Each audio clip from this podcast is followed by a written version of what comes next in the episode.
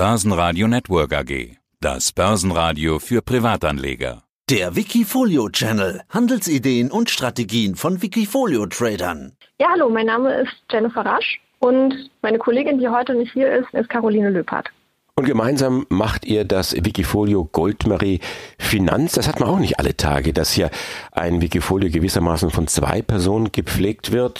Jennifer Rasch, mit der wir jetzt gerade sprechen, und Caroline Löppert. Warum macht ihr das im Doppelpack? Was verbindet euch? Ja, also ich meine, wir sind beide Mathematikerinnen ich habe auch dam also damals Mathematik studiert, dann später in Informatik promoviert und sie ist in der Mathematik geblieben und ist da auch Expertin. Und als ich angefangen habe, mich damit zu beschäftigen, wie man ähm, Geld anlegen kann in Aktien und eine Strategie zu entwickeln, da war sie für mich eben einfach die erste Wahl als Ansprechpartnerin. Also mit ihrer Expertise in mathematischer Optimierung, mit Portfoliooptimierung, genau, habe ich sie halt sofort, sozusagen sofort an sie gedacht.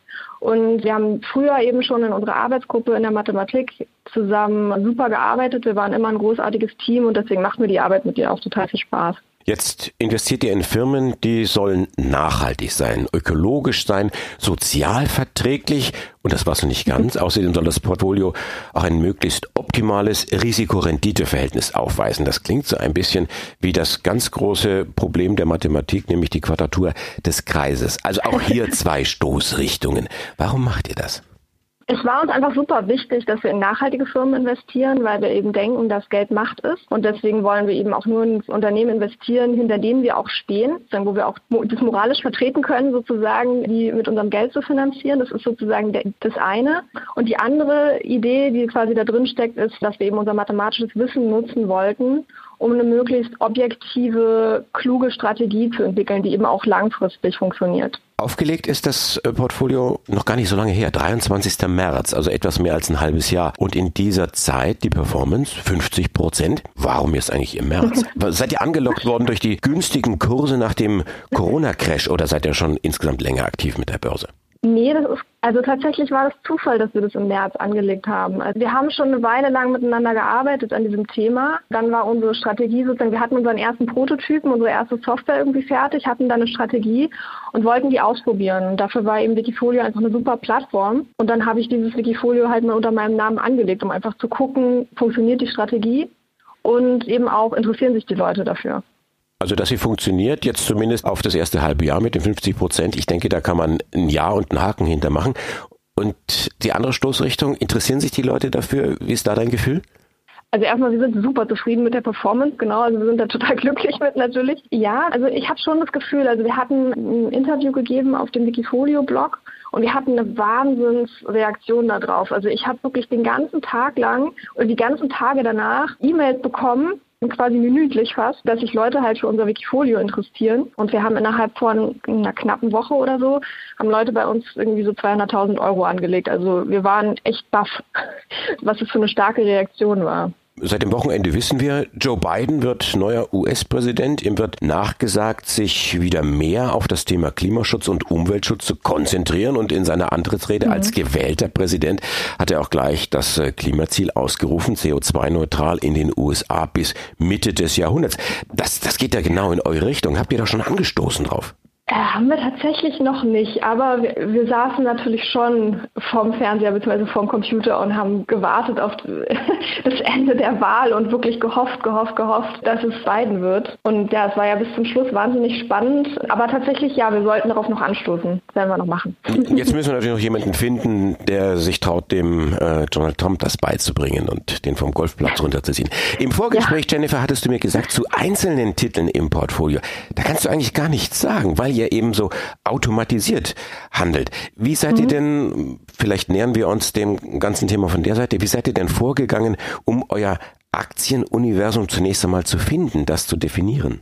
Ja, also wie gesagt, wir wollten eben nur nachhaltige Unternehmen in unserem Aktienuniversum haben und ähm, haben uns dann eben überlegt, okay, wie machen wir das am besten? Die Idee, auf die wir gekommen sind, ist eben, dass wir Aktienlisten genommen haben von renommierten Ökofonds, zum Beispiel der GLS-Aktienfonds oder der Öko-World Ökovision-Fonds und haben eben diese Listen zusammengefügt und daraus unser Aktienuniversum aufgebaut. Also das heißt, ihr seid ja mal so hausieren gegangen, habt einfach mal abgeschrieben, was machen denn die anderen und dann kommt jetzt eure Arbeit. Ihr lasst euch, und das hast du ja eingangs schon so erzählt, von eurem Hintergrund, wo ihr herkommt, sehr stark mathematiklastig, ihr lasst euch stark unterstützen von Algorithmen. Jetzt, mhm. ich bin kein IT-Spezialist, aber was ich gelernt habe, ist, so ein Algorithmus ist nur so gut wie der oder in eurem Fall diejenigen, die ihn programmieren. Was genau sind denn die Parameter, mit denen ihr die Algorithmen programmiert habt? Ja, also wir haben Folgendes gemacht. Also wir haben, wie gesagt, erstmal unseren nachhaltigen Aktienpool zusammengestellt und dann haben wir mittels unserer Software den historischen Kursverlauf analysiert und auf der Basis dann verschiedene Zukunftsprognosen erstellt, die dann auf Wahrscheinlichkeit basieren. Und weil wir das eben mit einer Software machen, können wir da eben auch sehr viele Aktien analysieren, also viel mehr, als man per Hand machen könnte. Und dann haben wir auf der Basis von diesen Zukunftsprognosen, die wir erstellt haben, berechnet jetzt unser Algorithmus die optimale Kombination von Aktien zu einem Portfolio. Dabei können wir eben auch verschiedene Schwerpunkte setzen. Also wir können zum Beispiel ganz kleines Risiko errechnen oder eben ein Portfolio, was ein bisschen mehr Rendite hat, dafür eben auch ein bisschen mehr Risiko eingeht. Wir haben dementsprechend auch zwei Wikifolios tatsächlich angelegt. Also das, was jetzt auf meinen Namen läuft, ähm, nachhaltig und optimiert, ist etwas, was ein bisschen mehr Renditeprognose hat. Und das, was auf Karos Namen läuft, also diversifiziert und nachhaltig, ist ein ganz klassisches Minimal Risk Portfolio. Und obwohl man jetzt zum Beispiel bei Caro, das gibt es noch nicht so lange, das Wikifolio, sieht man jetzt schon in der Performance, also in dem, in dem Plot sozusagen, dass es einfach nicht so stark schwankt wie der Markt. Also ziemlich stabil bleibt. Wenn du jetzt sagst, ihr macht Simulationen, das, das geht ja in Richtung Zukunft. Und mhm. ich habe mich jetzt einmal ganz kurz eingelesen äh, vor unserem Interview, da, da schreibt ihr was von Monte Carlo Simulation, das Gesetz der großen Zahlen. Das ist im Prinzip auch schon eine Geschichte, die, die relativ alt ist. Das geht ja zurück ins 18. Jahrhundert. Da ist das schon entwickelt und erfunden worden. Kann man sagen, ihr habt so den Versuch gestartet, eine Art Kristallkugel zu programmieren? Kann man das so sagen? Oh, das finde ich sehr schwierig. Also ich meine, im Endeffekt, niemand kann wirklich die Zukunft voraussagen. Das wollen wir uns auch gar nicht auf die Fahne schreiben, dass wir das könnten. Ja, aber äh, ähm, das klang jetzt so ein bisschen, zumindest so ein bisschen können wir die Zukunft vorhersagen. Also ich würde sagen, wir können die Zukunft mit einer gewissen Wahrscheinlichkeit vorhersagen. Das, denke ich, kann man schon sagen. Und das ist ja auch das, was unser Programm im Prinzip macht. Wie geht ihr dann damit um, mit diesen Wahrscheinlichkeiten? Das muss man dann auch irgendwo bewerten, oder? Ähm, ja, das ist richtig. Also wir analysieren eben die Kursdaten aus der Vergangenheit und kombinieren die dann mit einer Zufallsvariable sozusagen und machen dann daraus, also machen, das, das bedeutet in Monte Carlo Simulation, also wir machen halt sehr viele äh, Zukunftsszenarien. Also im Prinzip machen wir für jede Aktie irgendwie 10.000 Zukunftsszenarien und äh, das machen wir dann eben für unseren kompletten Aktienpool. Und darauf basiert dann unsere Berechnung, also unsere Portfolioberechnung. Wir kombinieren eigentlich so einen klassischen mathematischen Ansatz, also das, dieses Markowitz-Modell, wo eben Risikorendite gegeneinander abgewogen äh, werden, mit diesem Decalo-Simulation, dieser modernere Ansatz, der uns eben eine Prognose für die Zukunft gibt. Mhm. Also ich, ich finde das total spannend. Ich bin jetzt auch hier äh, total gefesselt von dem, was du erzählst und vor allen Dingen auch, wie du es erzählst. Kann man so einen Algorithmus im Grunde genommen auch schreiben für das große Problem des Hier und Jetzt für die Corona-Pandemie oder sind das dann andere Gesetzmäßigkeiten? Habt ihr da schon mal drüber nachgedacht? Sagen wir mal so.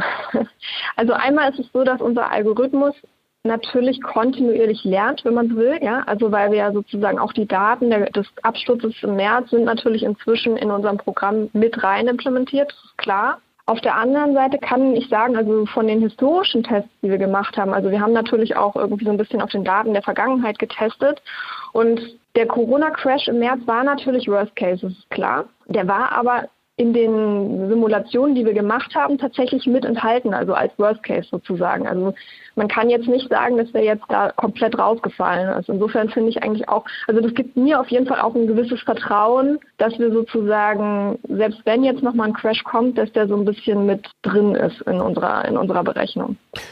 Du sagst das jetzt so ein bisschen, bitte nicht falsch verstehen, lieblos, der Algorithmus. Das klingt aber schon so wie, wie, wir arbeiten hier mit einer künstlichen Intelligenz. Ein Algorithmus, der selber lernt, der sich selber auch kontrolliert, vielleicht auch selber verbessert. Habt ihr dem Algorithmus schon einen Namen gegeben?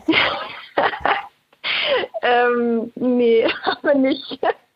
Also ich meine, im Prinzip bedeutet ja, also künstliche Intelligenz bedeutet ja auf im Prinzip, dass man eben auf Daten lernt sozusagen. Ne? Und ich finde es auch immer so ein bisschen, also es ist immer so ein bisschen zu viel gesagt, wenn man denkt, dass sozusagen ein Algorithmus, eine Computer irgendwie wirklich was lernen kann. Also im Prinzip ist es eine Datenauswertung. Und man schreibt dann eben die Software so, dass es eben diese Daten gut auswertet. Und äh, wir wollen da auch definitiv noch Techniken der künstlichen Intelligenz weiter einbauen. Also wir haben da schon auch eine ganz konkrete Idee, wo das rein soll. Genau, in die Richtung wollen wir auch weiter denken in jedem Fall. Aber ja, also vielleicht sollte man nicht, also es ist kein, keine Zauberei. sondern es ist halt wirklich ein Algorithmus. Ja, das ist so diese Schnittmenge, die ich jetzt auch gerade feststelle. Auf der einen Seite die, die Mathematiker, die, die promovierten Mathematiker, die sich also wirklich mit irrationalen Zahlen und so weiter komplett auskennen und Stochastik rauf und runter. Und dann die Normalos, wie ich, für die das ein Buch mit sieben Siegeln war, also der an höherer Mathematik 2 schon gescheitert ist seinerzeit im, im Studium.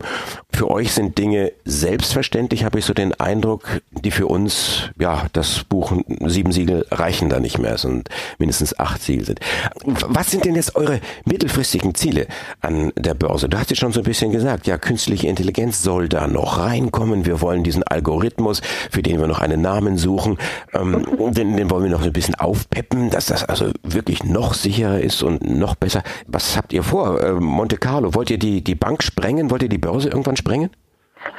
Ja, was haben wir vor? Also eigentlich würden wir gerne eine eigene digitale Vermögensberatung anbieten. Das ist eigentlich so unser mittelfristiges Ziel oder langfristiges Ziel vielleicht sogar schon. Und zwar auf Basis von unserem Algorithmus. Und dafür war eben, also Wikifolio ist halt eine super Plattform für uns, weil wir halt erstmal unsere Strategie ausprobieren konnten und auch immer noch können und eben auch gucken können, interessieren sich die Leute dafür und eigentlich wollen wir aber im Endeffekt unser Unternehmen Goldmarie Finanzen gründen und da eben auch eine Vermögensberatung machen, also vielleicht eine Art Robo-Advisor oder sowas in der Art.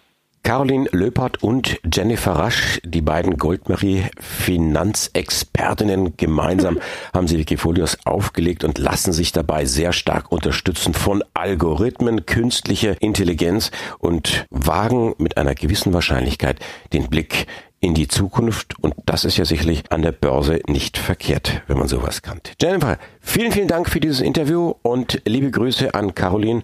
Euch beiden alles Gute. Ja, danke schön. Wikifolio.com Die Top-Trader-Strategie. Börsenradio Network AG. Das Börsenradio Nummer 1.